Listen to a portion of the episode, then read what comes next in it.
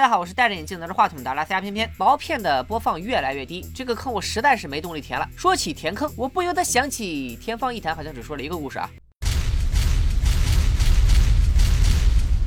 所以今天就接着跟大家说《天方夜谭》的第二个故事。上集说到，小白、小黑、小红和接车男都来到一家细思极恐杂货店，每人都带来一件东西和一个故事。小白带来的是一块停在四点四十五分的手表，讲了一个关于循环死亡的故事。紧接着，小黑拨动自己带来的永动球，讲起了他的故事。小黑是一名酒保，这天酒吧里来了一位客人眼镜哥。眼镜哥两杯酒下肚后，开始向小黑倾诉他的感情问题，说自己多次向青梅竹马的小学同学表白，但妹子死活就是不答应。眼镜哥猜测妹子是嫌弃自己不够优秀，本来他是他们报社最年轻的副主任。因为一篇文章得罪了上头的大人物，然后就被贬成了一名娱记。眼镜哥听说小黑有一种神奇的酒叫有求必应，只要喝了就能实现自己的愿望。小黑警告眼镜哥，这个酒的代价很贵，但眼镜哥还是铁了心要喝。于是小黑停住永动球，说这七颗球分别代表了自由、健康、财富、事业、尊严、友谊和爱情。问小白是想要事业还是爱情？眼镜哥是个钢铁直男，表示男人没有事业哪来的爱情？于是小黑取下代表事业的基佬子球，放入酒杯，调成了一杯酒，让眼镜哥喝下，还说等灵验以后再和眼镜哥结账。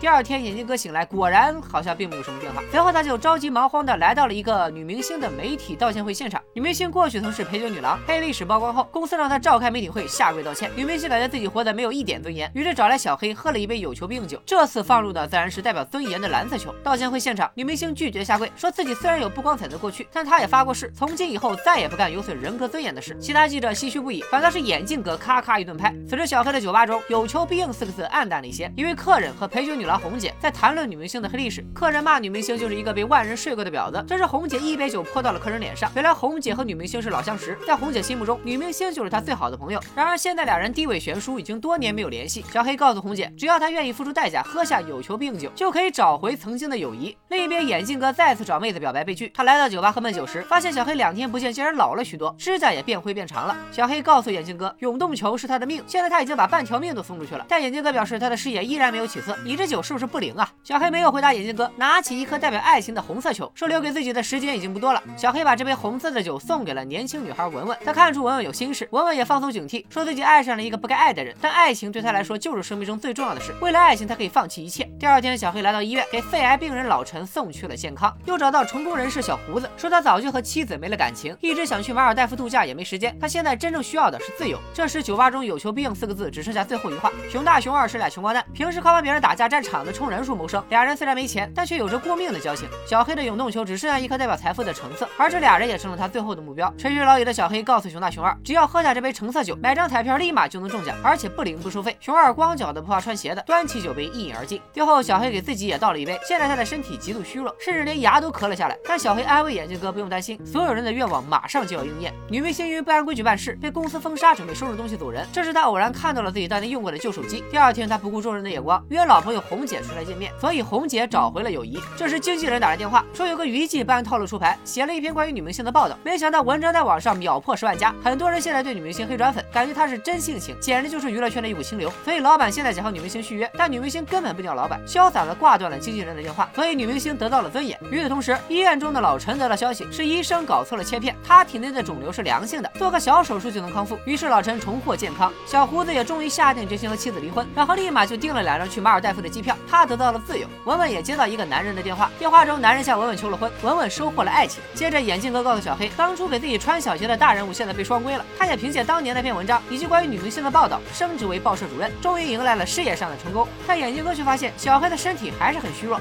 不着急，快了，